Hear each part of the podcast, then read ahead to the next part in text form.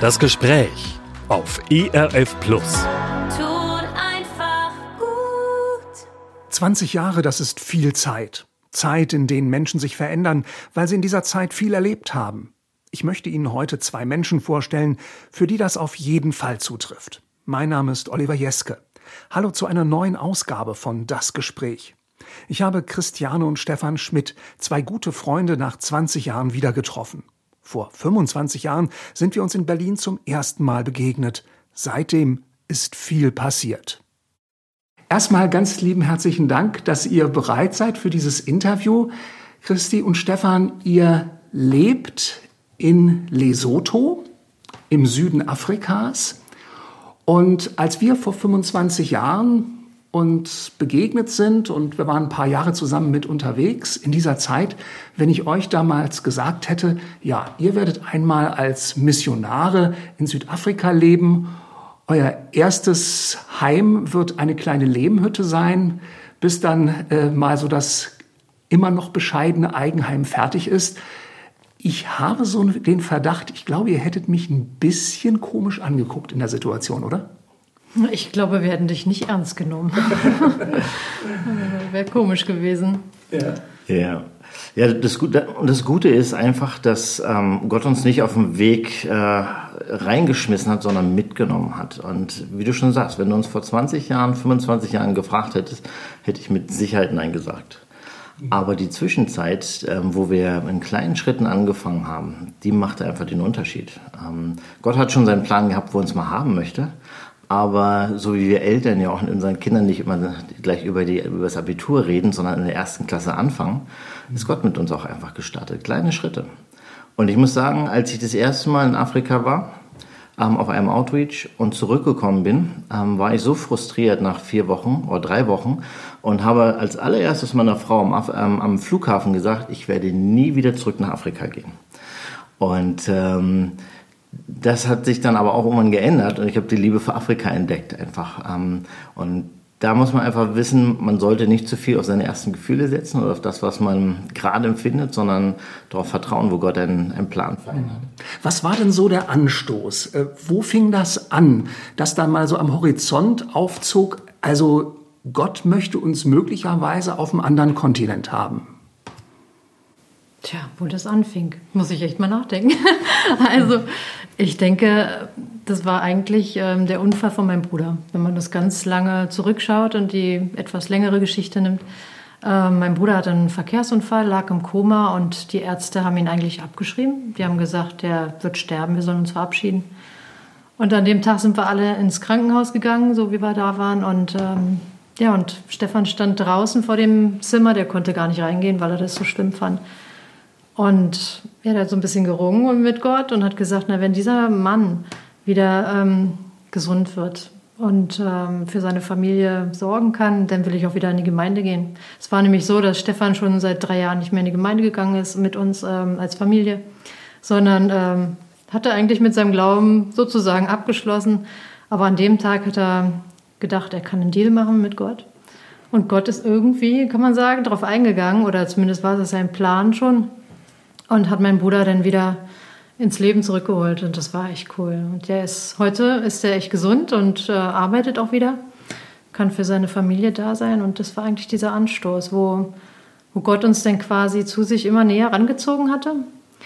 Und ähm, ja, und Stefan hat dann gesehen, gut, Martin, meinem Bruder geht's ähm, viel besser und alles, dann muss ich wohl hm, meine, mein Versprechen, ne, muss ich wohl einlösen bei Gott. Und dann ist er wieder mit in die Gemeinde gekommen. Und am Anfang habe ich gedacht, ey, komm, der, der will mich auf den Arm nehmen, drei Jahre geht er nicht, am nächsten Tag will er auf einmal wieder in die Gemeinde mitkommen. Und irgendwie war das schon komisch, als er mir mal erzählte, von wegen, wir gehen morgen zusammen in die Gemeinde.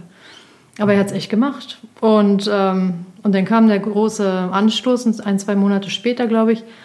Da waren wir auf einem christlichen Konzert.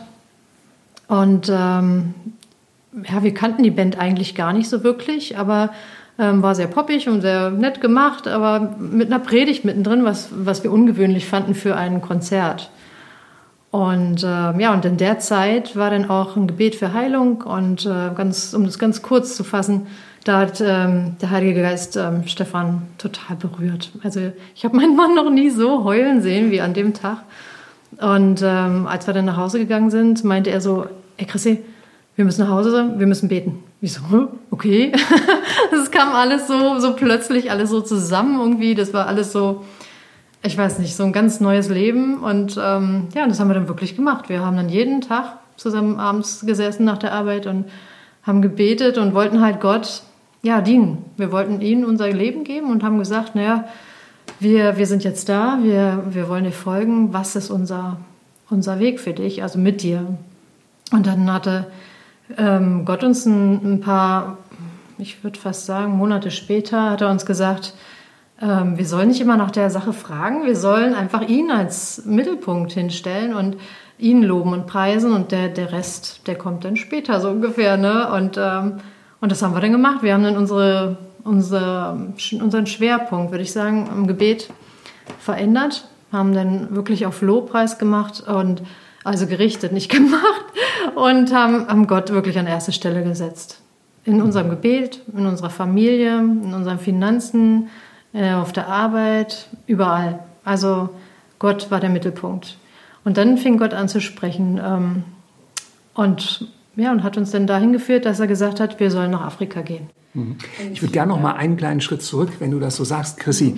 Ähm, Gott in den Mittelpunkt stellen. Für mhm. jemand, der jetzt vielleicht nicht so eng, sag ich jetzt mal, mit Gott unterwegs ist wie ihr, der wird erstmal sagen, wovon sprechen die da genau? Was, was bedeutet das? Kannst du das noch mal so ein bisschen handgreiflich, ein bisschen, bisschen festmachen? Was, was hat sich da konkret geändert? Was habt ihr anders gemacht, in Anführungszeichen? Was, was ist anders geworden? Ich gebe mal meinen Mann ab, vielleicht kann er das besser erklären. genau, wenn ich das kurz erklären kann. Ähm, in Mittelpunkt stellen heißt einfach, ähm, alles mit Gott zusammen zu machen. Wir hatten davor eigentlich unser Glaubensleben auf den Sonntag beschränkt, vielleicht nochmal äh, unter der Woche beim Bibelgespräch oder sowas.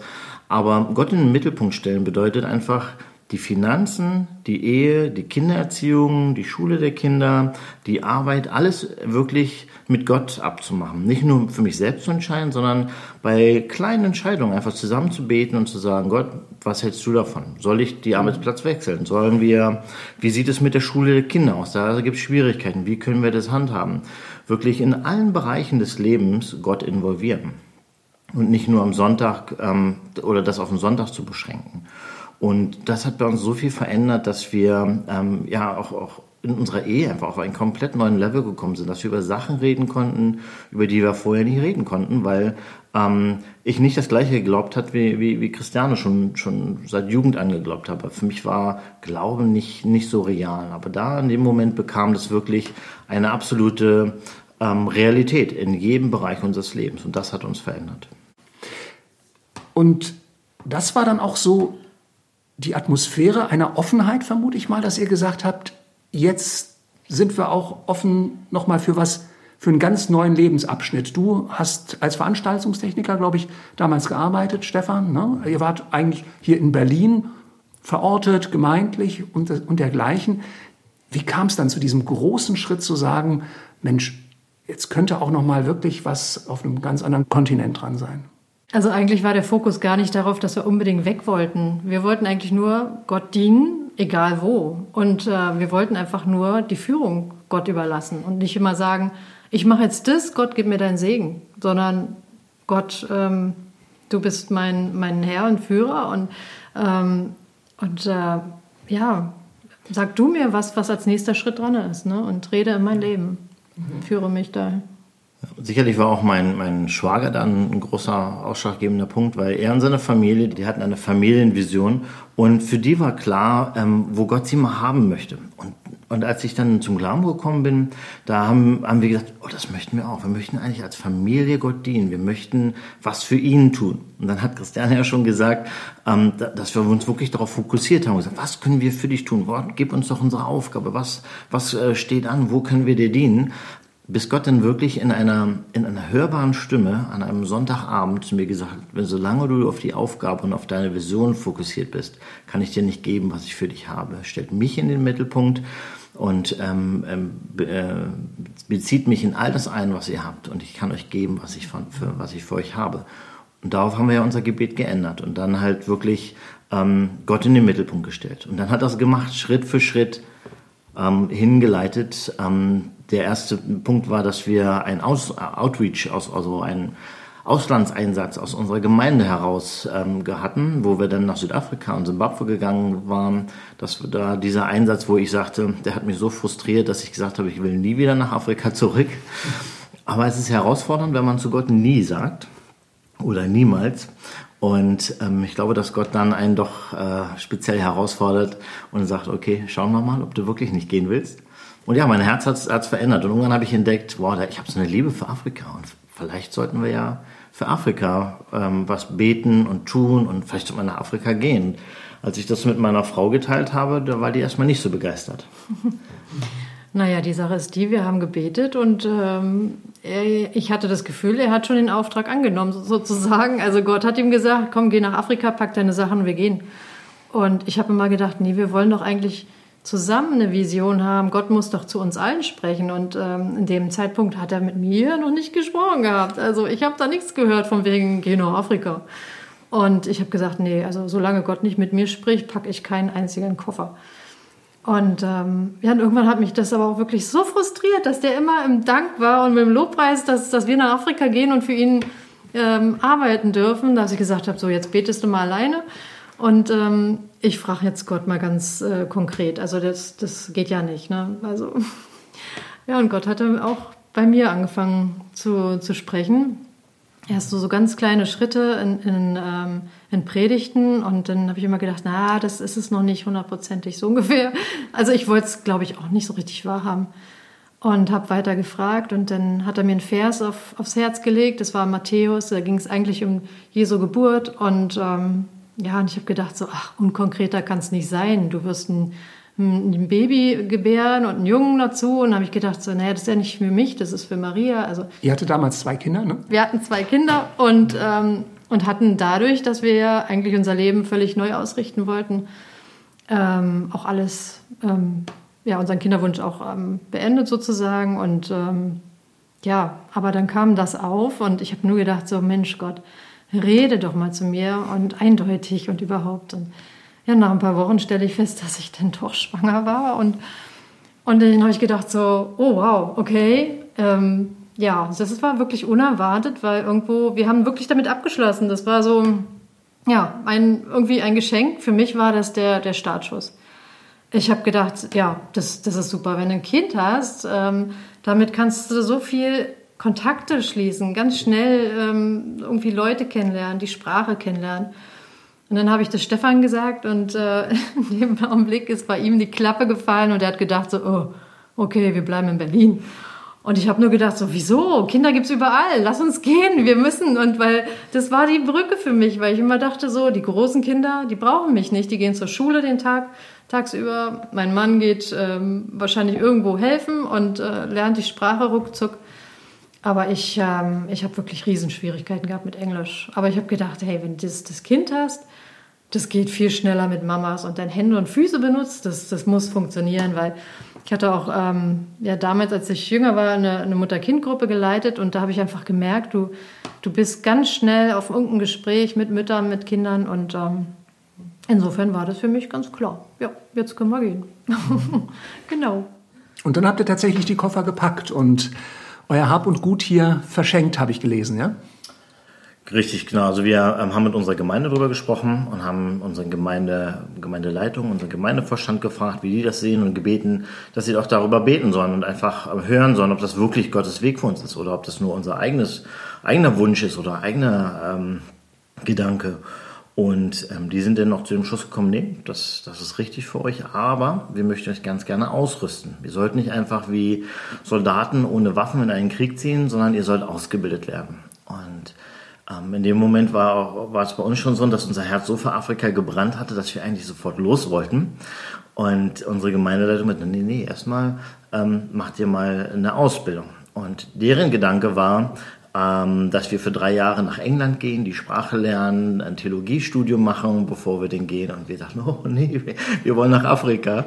Und nee, Gott will uns in Afrika. Und genau, weil wir einfach diese, dieses Verlangen hatten, einfach äh, Gott in Afrika dann noch ähm, zu dienen und zu begegnen.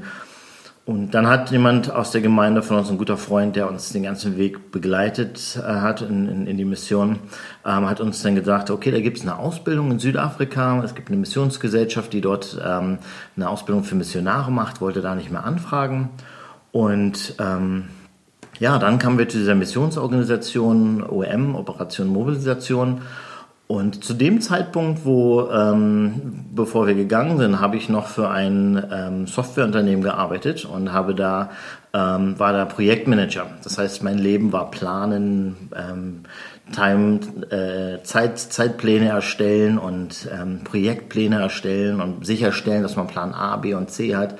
Und als wir dann zu dieser Missionsgesellschaft kamen, die haben mir erstmal so ähm, Listen zugeschickt mit, mit so Tickboxen, wo man erstmal schauen musste, erfüllt man dann alle Voraussetzungen, was muss man tun? Das war genau meine Welt gewesen. Das war genauso, das was mich so richtig angesprochen hat und wo ich, wo ich mich sicher gefühlt habe, ähm, um, um, um diesen Schritt einfach auch mit einer Familie zu gehen. Und ähm, dann sind wir für die ersten sechs Monate nach Pretoria gezogen und nicht genau wissend, was wir tun sollen. Uns war ganz klar, dass wir hören möchten, was ist Gottes Auftrag in unserem Leben und nicht, was ist der Auftrag unserer Gemeinde oder was ist der Auftrag von irgendeiner Missionsgesellschaft, sondern was möchte Gott, dass wir tun. Und das haben wir so auch kommuniziert, auch während des ganzen Trainings, ähm, wobei man uns dann schon gefragt hat, naja, was wollt ihr denn hinterher tun? In welchem Bereich wollt ihr tätig werden? Welche Position wollt ihr einnehmen? Und ich habe mir gesagt, ich weiß es nicht. Ich weiß es mhm. nicht.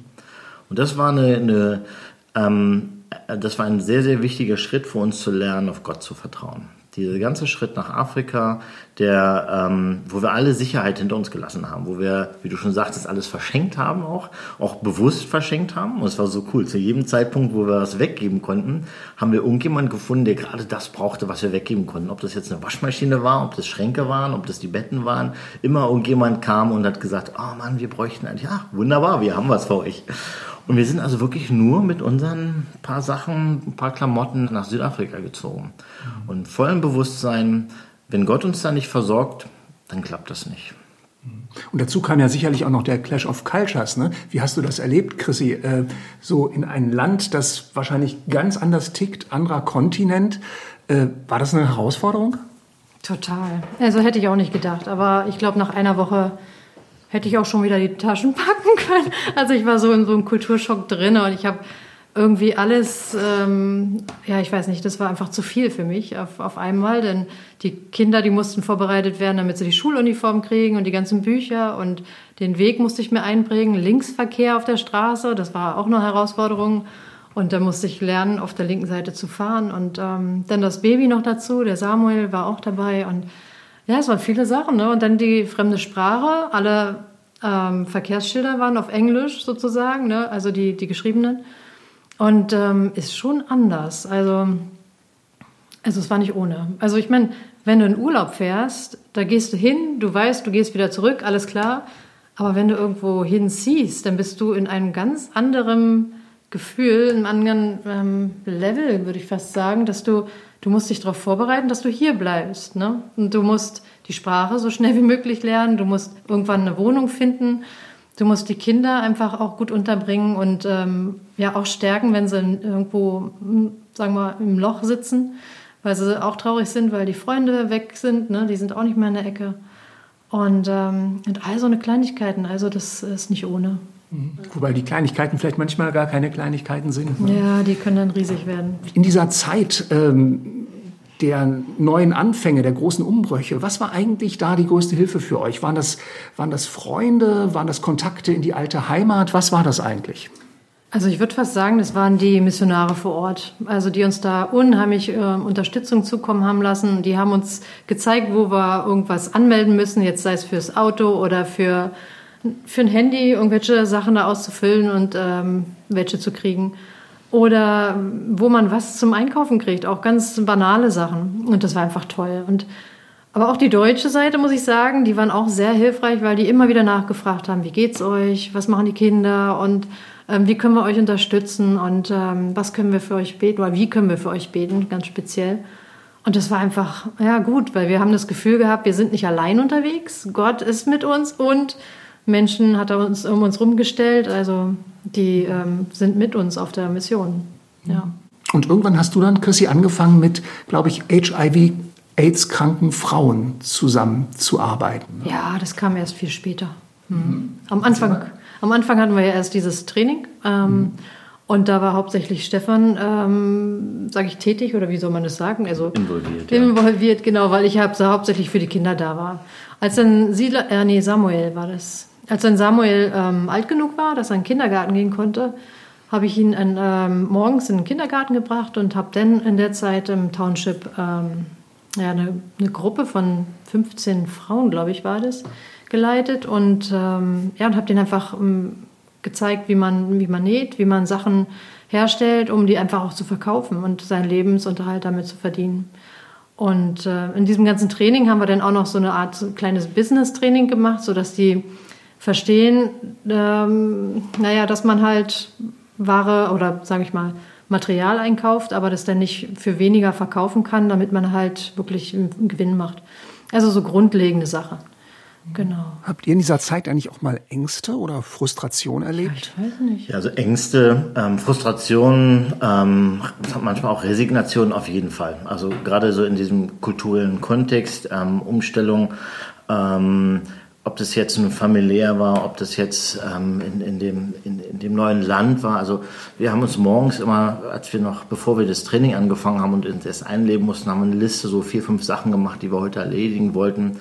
Und am Abend waren wir immer frustriert, weil wir davon noch nicht mal eine Sache abgearbeitet haben. Also haben wir gelernt, ähm, eine Sache aufschreiben, wenn wir die erledigt haben, haben wir am Abend gefeiert und dann am, Morgen, nächsten Morgen die nächste Sache gemacht. Und wenn die nicht erledigt wurde, haben wir dann halt am nächsten Morgen nochmal probiert.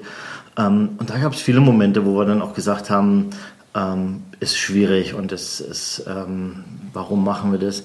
Aber wiederum, wir haben auch eine gute Vorbereitung bekommen und wir haben über, die, ähm, über den Kulturschock viel erfahren und wussten, dass es so eine Kurve gibt, wo es dann im Tiefpunkt einfach viel Frustration gibt, die aber nichts mit der Arbeit oder nichts mit der Kultur, sondern einfach mit meinem Empfinden zu tun hat. Und das hat uns sehr geholfen, einfach bewusst zu sein, auch gerade in unserem Miteinander, wenn wir uns dann auf einmal ähm, angefetzt haben als Ehepartner und dann feststellen, oh, warte mal, was war denn das gerade? Warum haben wir das gerade gemacht? Und dann haben wir gesagt, oh, unsere Gefühle sind einfach mächtig angespannt im Moment. Und ähm, da war Bewusstsein schaffen sehr, sehr wichtig. Und das haben wir auch gerade durch ähm, unsere Mentoren und Coaches bekommen. Wir hatten ein älteres Ehepaar, die seit, seit vielen, vielen Jahren in der Mission waren. Und die sind den Weg mit uns gemeinsam gegangen. Und die haben uns geholfen, auch gerade sowas dann aufzudecken, wo man sagt, Mensch, ich bin so frustriert. Und dann haben wir gesagt, warum denn? Und, und wo das passiert ist, denkt man drüber nach. Und dann hat man festgestellt, eigentlich, vieles von dem war wirklich nur emotional. Und wenn man sich das dann ein bisschen bewusst macht, das hat dann sehr geholfen, über so eine, so eine Schwierigkeiten hinwegzukommen.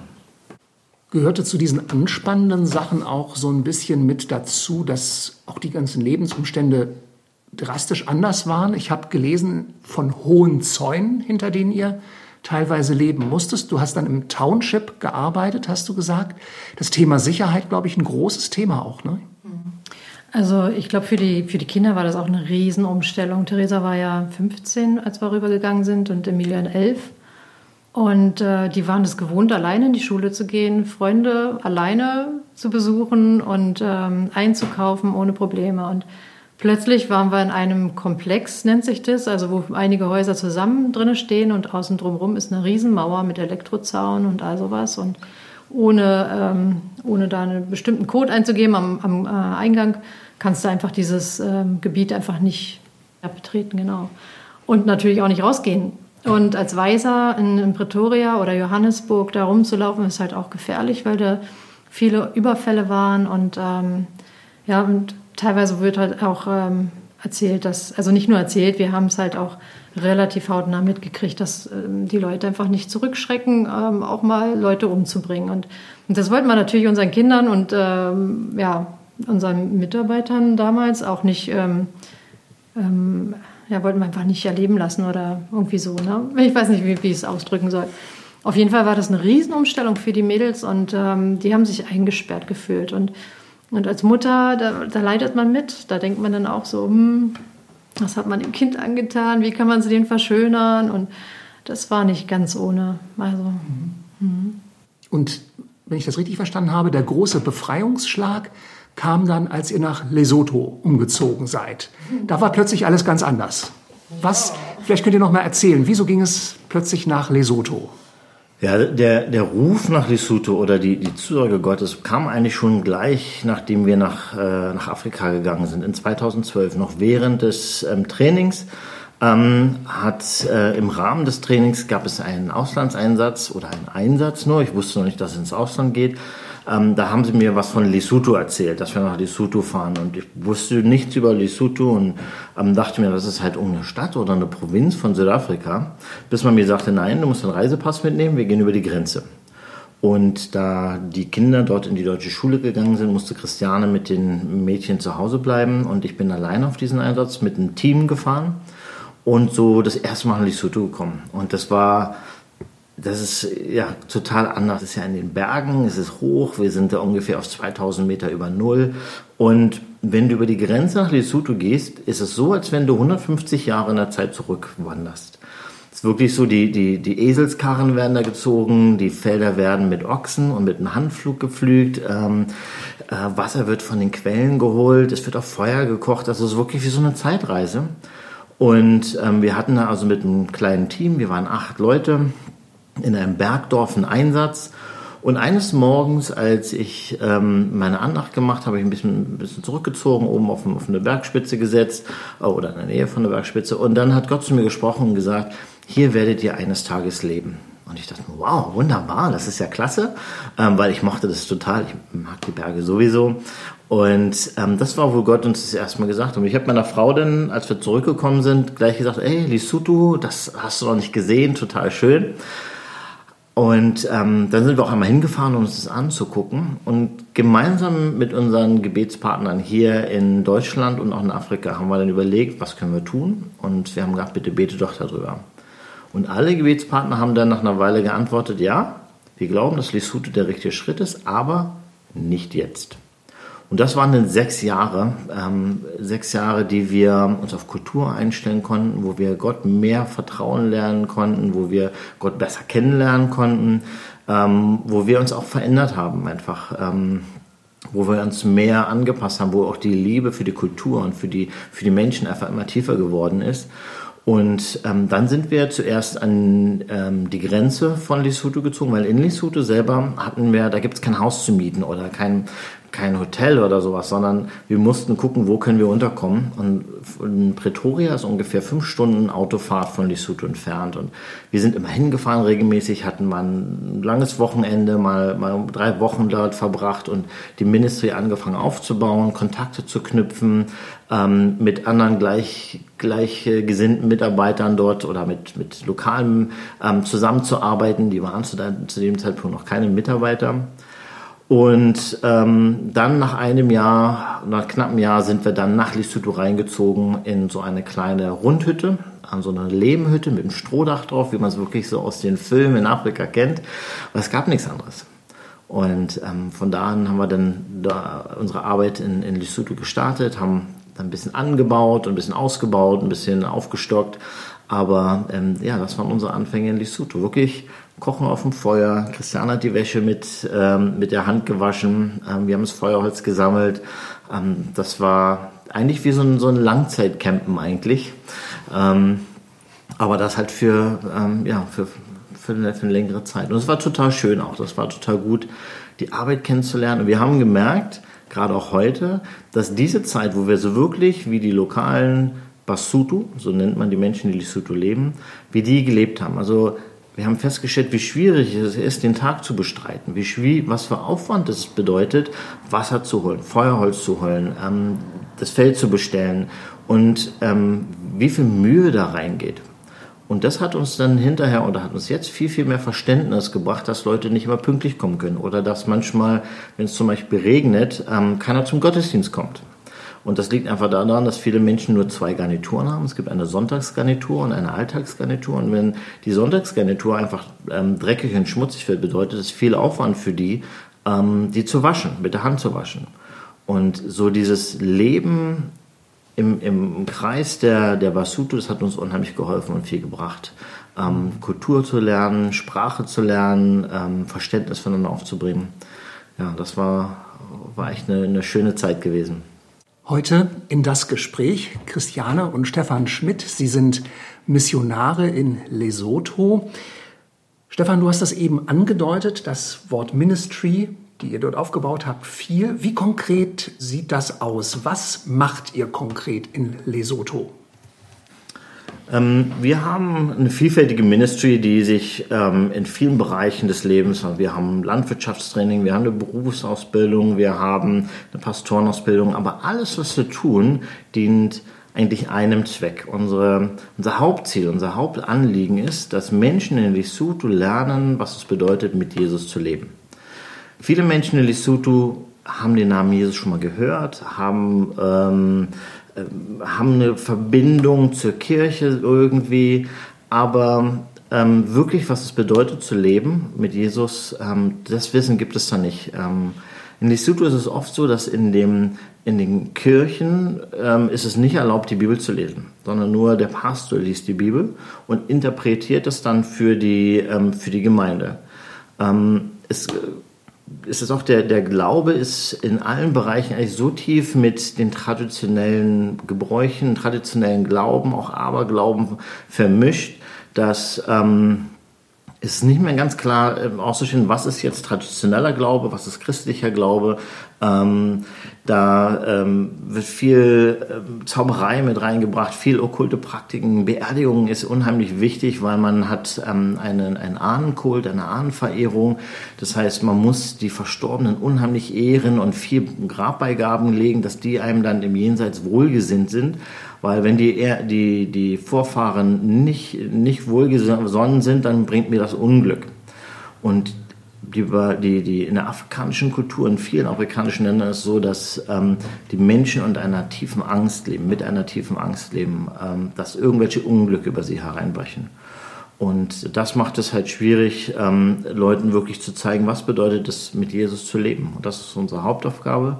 Ähm, wir möchten gerne in einem jeden Dorf von Lesotho einen, äh, einen Hauskreis, eine Jüngerschaftsgruppe starten, wo Leute sich austauschen können, wo sie miteinander zusammen die Bibel lesen können, ihre Fragen stellen können, ihre Zweifel oder ähm, auch die, die Erfolge, die sie erlebt haben in, in ihrem Glaubensleben, dass sie miteinander diesen Weg gehen können. Und wir fangen wirklich bei, bei ganz bei, bei Null an, bei ganz einfachen Fragen.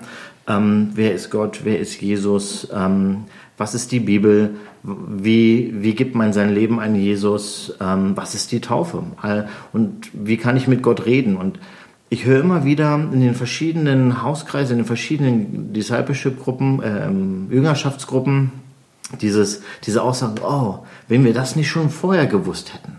Oder wenn wir nur das schon vorher gewusst hätten, das, das hätte uns viel erspart. Und das ist einerseits gut, dass sie jetzt wissen, aber so viele Basutu wissen einfach noch nicht, was es bedeutet, mit Jesus zu leben. Und es ist auch weit verbreitet der Glaube, dass wenn die Mutter der Familie in die Kirche geht, dass die ganze Familie gerettet ist. Ähm, und ähm, ja, um einfach, dass, dass die Leute wirklich erleben, wie sie, ähm, wie sie mit Jesus leben können und, und was es im Alltag bedeutet. Und wie ich schon sagte, es gibt ja so einen starken Ahnenkult und, und auch ähm, äh, ja, Zaubermeister oder Zauberhexenmeister ähm, und okkulte Praktiken. Und ähm, die sind sehr, sehr tief in, im allgemeinen Leben, im alltäglichen Leben mit involviert. Und wenn ich da jetzt aufhöre, ähm, zum, zum Hexenmeister zu gehen oder ähm, bestimmte Riten zu machen oder bei der Beerdigung nicht mehr ähm, an, an den Opferritualen teilnehme, ähm, ist es immer ähm, meine Schuld, wenn gerade ein Unglück passiert.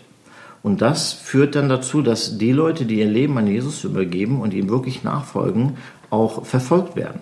Ähm, wir haben einige in unserem Team, die mussten für einige Jahre von ihren, vor ihren Familien flüchten, weil die Familie ähm, all das Unglück, alles was passiert ist, immer auf sie geschoben haben. Bis dahin, dass ähm, sie die umbringen wollten, damit die, ähm, damit die Ahnen wieder ähm, gnädig gestimmt sind. Und dann mit den Leuten gemeinsam diesen Weg zu gehen und sie zu begleiten, was es bedeutet, ähm, in, der, in, der, in der Gemeinschaft, in der Kultur herausgefordert zu sein, andere Wege zu, zu gehen, Sachen anders zu machen, nicht an die üblichen Weisen, wie, wie es schon immer gemacht worden ist, dran zu halten. Und alles, was wir an, an Arbeit tun, wie, wie ich schon aufgezählt habe, ob es jetzt ähm, das die, die Berufsausbildung ist, ob es ähm, die Arbeit mit den Kindern ist. Alles dient dem Zweck, dass wir noch mehr Jüngerschaftsgruppen ähm, starten können, dass wirklich jeder die Chance hat, der möchte, ähm, ähm, hat in, die, in der Bibel zu lesen und ähm, dass wir ihm erklären können, wie es, ähm, wie man mit Jesus leben kann. Das Ziel ist, dass nicht nur wir das machen, sondern dass ein jeder, der in so einer Gruppe ist, später dann seine eigene Gruppe oder eine weitere Gruppe starten kann. Also das Thema der Multiplizierung ist ganz, ganz wichtig. Ansonsten würden wir das ähm, gar nicht alleine schaffen. Also der Spiritismus, Ahnenkult, spielt eine ganz, ganz große Rolle dort in der Region, hattest du ja dargelegt. Ähm, ihr hattet ein ganz besonderes Erlebnis mit einer sehr alten Frau, die man ja vielleicht in Mitteleuropa vor ein paar Jahrhunderten als Hexe bezeichnet hätte. Wir haben vorher im Vorgespräch unseres Interviews so ein bisschen gerungen, wie, wie, wie macht man das überhaupt greifbar? Denn ich sag mal, für uns verbinden sich ja manchmal nur so Märchengestalten irgendwie mit dem Begriff Hexe. Erzählt mal, was, was war das für eine Frau und was ist da passiert? Wir bezeichnen die als äh, Sanguma. Ähm, das ist der, das, äh, die Bezeichnung von dem, von dem Hexenkult. Und es sind im Prinzip ähm, Männer und Frauen, die diesem, diesem Kult halt verschrieben sind, die, die dort ähm, rituelle und spirituelle Handlungen vornehmen, ähm, die auch relativ hierarchisch gestaffelt sind. Also es gibt niedrige Ränge und ähm, höhere Ränge. Ähm, und es geht im Grundsatz ähm, immer um okkulte Praktiken, also wirklich ähm, um, ja, um, Flüche, um, um Hexerei. Viele Menschen in, in Lesotho gehen zu so einer Sanguma oder zu so einem ähm, Hexenmeister, um dort dann einen sogenannten Talisman zu bekommen, um Glück zu, zu bekommen, wenn man die, die Saat im Feld ausbringt. Oder wenn einer krank geworden ist, dann bringt man die kranke Person zu, zu so einem Heiler, zu einem Medizinmann und ähm, muss für eine Bezahlung dann, oder erhofft man dann halt um Heilung. Ähm, wenn es nicht regnet, ähm, viele Menschen tragen so ein ganz, ganz kleines Fläschchen um, um, um den Hals ähm, als Schutz vor bösen Geistern, der halt auch von diesem Sanguma verkauft werden für uns, wir sehen, das Ziel ist eigentlich, die Leute immer eine Angst zu halten, dass Leute immer Angst haben, dass irgendwas passieren könnte. Und ähm, wir haben ähm, diese alte Frau das erste Mal getroffen, das war ungefähr im August letzten Jahres, Anfang August. Und zwar sind wir ähm, nach langem Gebeten für ein bestimmtes entferntes Bergdorf ähm, sind wir dort ähm, in dieses Bergdorf gegangen, weil wir haben die Wochen vorher dafür gebetet. Wir hatten immer wieder probiert, dort auch eine Jüngerschaftsgruppe zu starten. Das hat nie funktioniert. Es gab immer welche Hindernisse, irgendwelche Schwierigkeiten. Und ähm, wir haben als Team angefangen, für dieses Dorf zu beten. Und dieses Dorf nennt sich Sebatolong und übersetzt bedeutet es äh, verwüstetes Land. Und ähm, wir haben dann irgendwann gesagt, okay, wir haben jetzt so ein Gebet, wir würden gerne mal in dieses Dorf gehen und in dem Dorf einen Gebetsspaziergang machen, also rumlaufen und beten für dieses Dorf. Und ähm, das Dorf ist wirklich sehr weit weg. Wir mussten erst mit dem Geländewagen relativ weit fahren bis zu einem Fluss, wo wir nicht mehr weiterkamen. Dann mussten wir diesen Fluss überqueren und dann nochmal eine gute Dreiviertelstunde den Berg hochlaufen, bis wir in diesem Dorf angekommen sind. Und dort haben wir dann als Gruppe, wir waren acht, zehn Leute, sind wir ein bisschen rumgelaufen und haben gebetet und ähm, uns ein bisschen ausgetauscht, was wir so empfinden. Und ähm, haben Leute gegrüßt und ähm, dann ist es halt üblich, dass man, wenn man ein fremdes Dorf besucht, sich bei dem Dorfältesten vorstellt, bei dem sogenannten Chief. Und dort sagt, dass man Frieden gekommen ist und dass man ähm, nichts Böses im Schilde führt und sich einfach vorstellt. Das ist ganz übliche Praxis. Ähm, weil der Chief aber nochmal ungefähr 20 Minuten weiter, fast eine halbe Stunde laufen, bergauf äh, entfernt gewohnt hat, ähm, haben die Damen mit den, äh, sind die, unsere Frauen aus dem Team mit den Kindern ähm, in der Dorfmitte zurückgeblieben und wir Männer sind dann noch weitergelaufen und haben uns dann den Chief vorgestellt und begrüßt und die üblichen ja, die üblichen äh, Konversationen geführt. Und einer unserer Teammitarbeiter kam dann auf einmal auf die Frage, ähm, hat, den, hat den Chief gefragt, na, wie geht es deiner Mutter? Und der guckte uns erstmal an und war ein bisschen erstaunt über diese Frage. Und der meinte, nee, ihr geht's, ihr geht's eigentlich gar nicht gut. Ihr geht's überhaupt nicht gut. Sie ist sehr krank. Und damit da wollte, wollte sie mal sehen, wollte sie mal treffen. ja klar, können wir mal zu ihr hingehen. Und dann haben wir diese Frau getroffen. Es war eine ähm, Frau, die 98 Jahre alt war. Ähm, ihr Name war Mima Tibello. Und ähm, sie hatte ein, ein riesen Geschwür am, am untere, unter dem Kinn an, auf der linken Seite.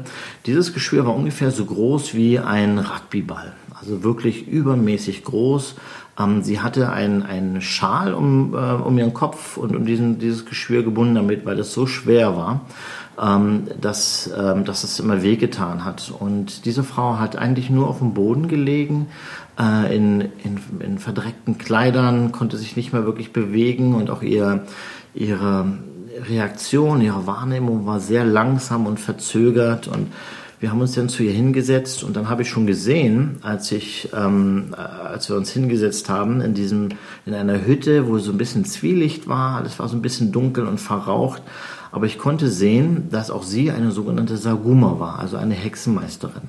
Muss ich mal ganz naiv fragen, woran erkennt man das? Das typische Zeichen ist, dass ähm, bunte Perlen in den Haaren eingeflochten sind. Ähm, also gerade im, Hinterkopf.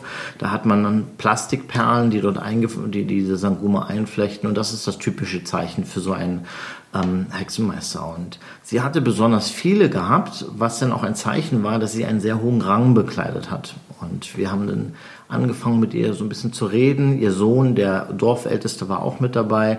Und dann haben wir erfahren, dass sie ja eine, sagen, nicht nur eine normale Sanguma war, sondern dass sie eigentlich die Oberaufseherin für alle ähm, Hexenmeister und Hexenmeisterinnen in dieser Gegend im nördlichen Teil von Lesotho war. Und ähm, dass sie schon ähm, als, als sie, bevor sie noch geboren war, in dem Leib ihrer Mutter, wurde sie berufen oder ordiniert, um, um, diesen, ähm, um, die, um diese Stellung zu übernehmen. Und ähm, sie war also schon seit, seit 98 Jahren eine Sanguma. Und dann haben wir sie gefragt, na, wie, es ihr geht und haben ein bisschen uns erkundigt, ein bisschen mit ihr unterhalten und ähm, dann hat sie halt über diese, diese Riesenschmerzen berichtet und über dieses, diesen Tumor und dass das wirklich, ähm, dass sie hat auch gesagt, sie hat eigentlich keine Lust mehr zu leben. Und ähm, ja, und dann kam jetzt mir einfach so in den Sinn zu sagen, ja, ähm, möchtest du geheilt werden? Und ähm, es gibt jemanden, der dich heilen kann. Und äh, dann kam man so ins Gespräch und ähm, mein Sisutu war da noch nicht so gut und äh, noch nicht gut genug, gerade weil die, diese Frau so alt war und so ein, so ein ursprüngliches Sisutu gesprochen hat. Also hat einer unserer Teammitglieder übersetzt. Und wir haben so ein bisschen hin und her uns unterhalten und ähm, sie hat gesagt, ja, sie möchte gern geheilt werden. Und dann habe ich ihr von Jesus erzählt, ähm, der ähm, Menschen geheilt hat und auch heute noch Menschen heilt. Und dann hat er gesagt, ja, sie möchte ganz gern geheilt werden. Dann habe ich aber erklärt, ja, aber ähm, eine wichtige Sache ist auch, dass du dann dein Leben an Jesus übergibst, damit du auch geheilt bleibst, damit ähm, der Segen einfach in deinem Leben einkehrt. Und ich wusste ja ihre, ihre Herkunft und ich wusste ja, dass sie diese okkulten Praktiken getan hat und ähm, was, ähm, was ihre Aufgaben gewesen sind früher. Und dann sagte sie, nee, sie möchte ganz gerne ihr Leben an Jesus übergeben. Und da war ihr Sohn dann auch schon ähm, eingesprungen und sagte, oh Mutter, willst du das wirklich tun? Du wolltest schon einmal Sanguma verlassen und das alles aufgeben. Da bist du so krank geworden, du bist beinahe gestorben, dass du wieder zurückkehren musstest. Willst du das wirklich tun? Und dann hat sie ihren Sohn, also den Kopf so ein bisschen gedreht und ihren Sohn angeguckt und gesagt, mein Sohn Sanguma hat, hat ähm, hat äh, mich so enttäuscht und hat es einfach nicht geschafft, mich zu heilen. Wenn dieser Jesus es schafft, mich zu heilen, dann will ich ihm nachfolgen. Und dann haben wir ein, ein Gebet miteinander gesprochen, haben wir sie in einem Lebensübergabegebet einfach begleitet und ihr vorgesprochen, sie hat das nachgesprochen. Und ich habe versucht, noch eher eindrücklich zu erklären, was es wirklich bedeutet, dass sie von, von, von einer Seite, von der, ich sag mal, dunklen Seite der Macht einfach in, zu Jesus wechselt. Das bedeutet, dass alles das, was sie früher getan hat, was sie früher ähm, als normal und als ihr Leben bezeichnet hat, dass sie das hinter sich lassen muss. Und ähm, ich glaube, dass sie das verstanden hat und dass sie das noch getan hat. Und dann habe ich auch gesagt, aber als sichtbares Zeichen wäre es auch wichtig, dass du dir diese Perlen, ähm, die dich als Sanguma ausmachen, abschneidest und auch, dass du die, die Instrumente und die ganzen Utensilien, die du benutzt hast und die Bücher, die du hattest ähm, für, für, für das Hexenwerk, dass du die verbrennst, damit du einfach als klares Zeichen setzt, dass du jetzt Jesus nachfolgen möchtest. Und sie sagte ja, sie würde das gerne tun. Und ähm, wie gesagt, dann haben wir mit ihr gebetet, haben wir für sie gebetet, auch um Heilung gebetet und sind dann ähm, wieder nach Hause gegangen. Aber wir haben beschlossen zu dem Zeitpunkt, dass wir sie jede Woche mindestens einmal besuchen wollen, ähm, um mit ihr einfach weiter zu reden, weiter über ähm, den Glauben. Ähm, und das haben wir dann auch gemacht. Und als wir das nächste Mal dann gekommen sind, war ich schon überrascht, weil sie hatte wirklich die Haare abgeschnitten, diese Perlen. Ähm, dann haben wir gefragt, und die Sachen? Ja, mein Sohn hat die alle für mich verbrannt. Dann dachte ich mir, wow, das war ja ein toller Schritt. Da hatte ich so ein bisschen gezweifelt, muss ich ganz ehrlich sagen. Aber die Frau hat es als ernst gemeint. Und wir haben angefangen, so über bestimmte Glaubensgrundsätze zu reden, zum Beispiel ähm, Buße und Vergebung. Und gerade das mit der Buße, das war für sie ein Konzept, was sie nicht verstanden hat. Sie hat, ich bin doch kein schlechter Mensch, ich habe doch nichts Schlechtes gemacht. Warum muss ich denn Buße tun? Und ähm, wissend aber, dass sie ja viele Rituale gemacht hat, dass sie ähm, äh, Opfergaben getan hat, dass sie Menschen verflucht hat und dass auch wirklich Menschen gestorben sind aufgrund ihrer Tätigkeiten, ähm, war das wichtig, dass wir einfach so, so eine Buße und, und nochmal so ein, so ein Vergebungsgebet sprechen. Und das war ganz schwierig, ihr dieses Konzept von Buße zu erklären. Ich habe versucht, Bilder oder Geschichten zu erzählen. Ähm, dann habe ich gesagt, was, wir fangen jetzt einfach an zu beten. Ich spreche kurz was vor und dann ähm, kann sie weiter beten. Und das hat sie dann auch getan und dann hat sie angefangen und ja, und ich bete und ich bin ja eigentlich keine schlechte Person, aber es tut mir leid, dass ich dieses getan habe, dass ich diese Opfer gebracht habe, dass ich diese Menschen verletzt habe und es war so schön zu sehen, wie der Heilige Geist sie einfach in diesem, in diesem Bußegebet geleitet hat, obwohl sie selber dieses Konzept nicht so wirklich verstanden hat. Und ähm, so sind wir dann regelmäßig mindestens einmal die Woche in dieses Dorf hochgelaufen, um dort ähm, mit ihr die Zeit zu verbringen. Und ähm, wir haben ihr ähm, eine Audio- äh, oder eine Hörbibel gegeben, weil sie selber ähm, nicht mehr lesen konnte. Und nach einer Weile hat sie gesagt, ja, ich brauche eine zweite Audiobibel. Und ich habe gesagt, warum das? Warum brauchst du eine zweite? Und er meinte, naja, die eine, die ist ja nur so schnell alle, die kann ich gar nicht so schnell mit der Solarzelle aufladen, wie ich die höre. Sie sagt, manchmal die ganze Nacht durch hört sie diese, hört sie die Bibel und hört die, ähm, hört sich die Geschichten von Jesus an. Und das, das gibt ihr so viel Frieden und so viel Ruhe, ähm, dass sie das so oft hört, dass die Batterien immer alle sind. Und in dem Dorf gab es halt keine Elektrizität. Und nach einer Weile war das halt so, dass ähm, wir immer wieder gebetet haben für die Heilung und dieser Riesentumor, der war immer noch da. Und wir haben gebetet und dann gab es da so auch ein bisschen Veränderung und sie meinte, ja, der Schmerz das hat sich so ein bisschen bewegt und so. Und, ähm, aber es kam nie zu dem Zeitpunkt, wo das wirklich einfach so verschwunden war. Und dann habe ich sie auch gefragt, Mima Tebello, ähm, was ist denn, wenn, wenn Jesus dich jetzt nicht heilt? Ne? Was ist denn, wenn ähm, da jetzt keine Heilung stattfindet?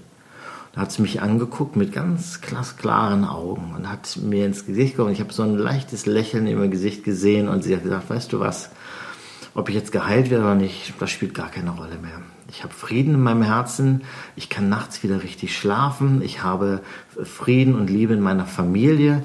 Das ist mir viel wichtiger als eine körperliche Heilung. Und das hat mir so einen riesen Freudenstoß ins Herz versetzt, wo ich gesagt habe, wow, sie hat es verstanden. Es geht um den Frieden ins Herzen. Es geht um ähm, zu wissen, wo sie mal hingehen wird. Ähm, ihr war bewusst, dass sie mit 98 Jahren nicht mehr lange zu leben hat. Aber sie wusste, wenn sie mal stirbt, wird sie zu ihrem Herrn Jesus gehen. Und das war dann auch so gewesen. Im ähm, Dezember, dann habe ich die Nachricht bekommen eines Tages, dass sie verstorben war. Und ähm, es hört sich jetzt komisch an, aber ich hatte so eine Freude, weil ich wusste, dass sie mit Jesus im Himmel ist. Dass sie, obwohl sie fast 100 Jahre lang einfach ähm, dem Teufel gedient hat als Sanguma, jetzt aber, nachdem sie die richtige Entscheidung getroffen hat und Jesus als ihr Herrn angenommen hat, im Himmel ist und mit ihm einfach zusammen feiern kann. Und ähm, sie hatte noch ganz eindeutige Anweisungen hinterlassen. Sie möchte keine traditionelle Beerdigung haben, sondern sie möchte, dass wir die Beerdigungsfeier für sie durchführen und ähm, keine Opferbeigaben reinlegen und keine, ähm, keine anderen Sanguma sollen kommen und irgendwelche Rituale äh, tätigen, sondern sie hat uns gebeten, ein christliche, eine christliche Beerdigung für sie durchzuführen. Und das war dann auch echt ganz cool. Wir konnten ähm, dann dabei predigen auch und den Leuten davon erzählen, was Jesus in ihrem Leben getan hat. Und wir konnten sehen, dass auch sie so ein, große, so ein großes Zeugnis war zu ihren Mitmenschen, dass jeder wusste, was mit ihr passiert war. Jeder wusste, dass sie sich geändert hatte und dass sie jetzt Jesus nachgefolgt wird. Sie hat auch keine Scheu gehabt, das irgendjemand zu erzählen. Und ähm, wir haben ihr also eine, ähm, eine, eine standesgemäße Beerdigung ähm, dort geben können. Und als Ergebnis dessen haben wir heute drei Disciple oder drei Jüngerschaftsgruppen in diesem Dorf, weil sie so ein Zeugnis war, weil sie auch zu ihrer Familie gesprochen hat hinterher. Und das Wort einer sterbenden Person ist so viel wert. Und sie hat gesagt, ähm, bitte in Bezug auf die Beerdigung, bitte gib mir kein traditionelles, aber auch in Bezug auf die Bibel. Nehmt, hört diese Bibel. Ne? Ähm, hier, ich gebe sie an euch weiter. Und sie hat auch alle ihre Enkelkinder zu sich gebeten und ähm, für ihre, über ihren Enkelkinder einen Segen ausgesprochen. Das war echt total ähm, berührend zu hören, was sie für ihre Familie getan hat. Und so sind jetzt heute mehrere Leute, die Jesus nachfolgen, in diesem Dorf, das äh, immer noch ähm, äh, den Namen trägt, ein verwüsteter Platz, aber die Jesus nachfolgen, ähm, weil sie ähm, ihr Leben an Jesus übergeben hat. Und das ist einfach eine total berührende und tolle Geschichte, was Jesus in Lesotho tut. Stefan, ich merke, wie wir förmlich an deinen Lippen kleben und äh, ich glaube, ich könnte dir noch eine weitere äh, Dreiviertelstunde zuhören. Dennoch sitzen wir jetzt hier gemeinsam in Deutschland und ich frage mich, wenn ihr hier durch die Straßen geht, vermute ich einfach mal, seht ihr doch, ich sag mal, euer Heimatland, aus dem ihr auch kommt, heute wahrscheinlich mit anderen Augen als vor über 20 Jahren, oder? Was haben diese Erlebnisse mit euch gemacht? Ich denke, dass ich nicht mein Heimatland mit anderen Augen sehe, sondern dass ich generell mit anderen Augen sehe. In Afrika, die, die spirituelle oder die geistliche Welt ist viel offener, ist viel mehr gelebt, ist viel mehr ähm, er, erfahrbar. Du, du siehst ähm, Leute, die die manifestieren, wo, wo ähm, Krankheiten ausbrechen, die nicht erklärbar sind, ähm, wo Leute viel mehr an, an Gut und Böse glauben, also auch an böse Mächte und an, an Flüche und ähm, das auch sich gegenseitig antun, dass sie, wenn sie mit, mit Nachbarn sauer sind, dann gehen sie zu den Hexenmeister und bitten denen einen Fluch über diese Person auszusprechen oder über das Feld oder wenn sie neidisch sind, dass der, dass der kleine Shop an der Ecke eingeht. Ähm, das ist viel mehr offen gelebt. Und hier in Deutschland haben wir, haben wir dieses Gefühl für die, für die geistliche Welt ähm, verloren, haben wir das unterdrückt. Und vieles von dem, ähm, was an geistlichen Kämpfen stattfindet, packen wir in, in den Bereich von Hollywood, in Filme, ähm, in irgendwelche Kinderbücher mit irgendwelchen kleinen Häkchen, die, die da verniedlicht werden oder auch ähm, als irgendwelche Fabelgeschichten, wo, ähm, wo irgendwelche Hexen auf irgendwelchen Bergen, auf dem Brocken oder woanders rumtanzen. Ähm, wie viel das Realität ist eigentlich und wie viel wir ähm, diese, diese geistliche Welt gar nicht mehr wahrnehmen oder nicht wahrnehmen wollen. Ähm, das ist erschreckend, dass wir in Deutschland ähm, dem Feind, ähm, dem Teufel einfach so schutzlos ausgeliefert sind, weil wir, weil wir es nicht wahrnehmen und damit auch nicht verhindern und nichts dagegen tun können. Mhm. Das würde ich gerne mal so als Schlusswort stehen lassen, weil ich finde, es ist sehr bedenkenswert. Ich kann mir vorstellen, dass es Zustimmung und äh, Ablehnung auslösen wird unter denen, die es hören. Und da bin ich auch sehr gespannt. Sie können natürlich gerne reagieren auf unseren Podcast, auf dieses Gespräch, das wir hier miteinander geführt hatten. Chrissy und Stefan, ich darf mich ganz herzlich bedanken für die Zeit, die ihr euch genommen habt für das Gespräch. Ich wünsche euch weiterhin Gottes Segen in dieser so eindrucksvollen Region, von der ihr geschildert habt. Ja, schön, dass Sie zugehört haben hier bei das Gespräch. Bis zum nächsten Mal und auf Wiederhören. Das war ERF Plus, das Gespräch. Weitere Informationen sowie den Download zu dieser Sendung finden Sie in unserer Audiothek unter erfplus.de. ERF Plus.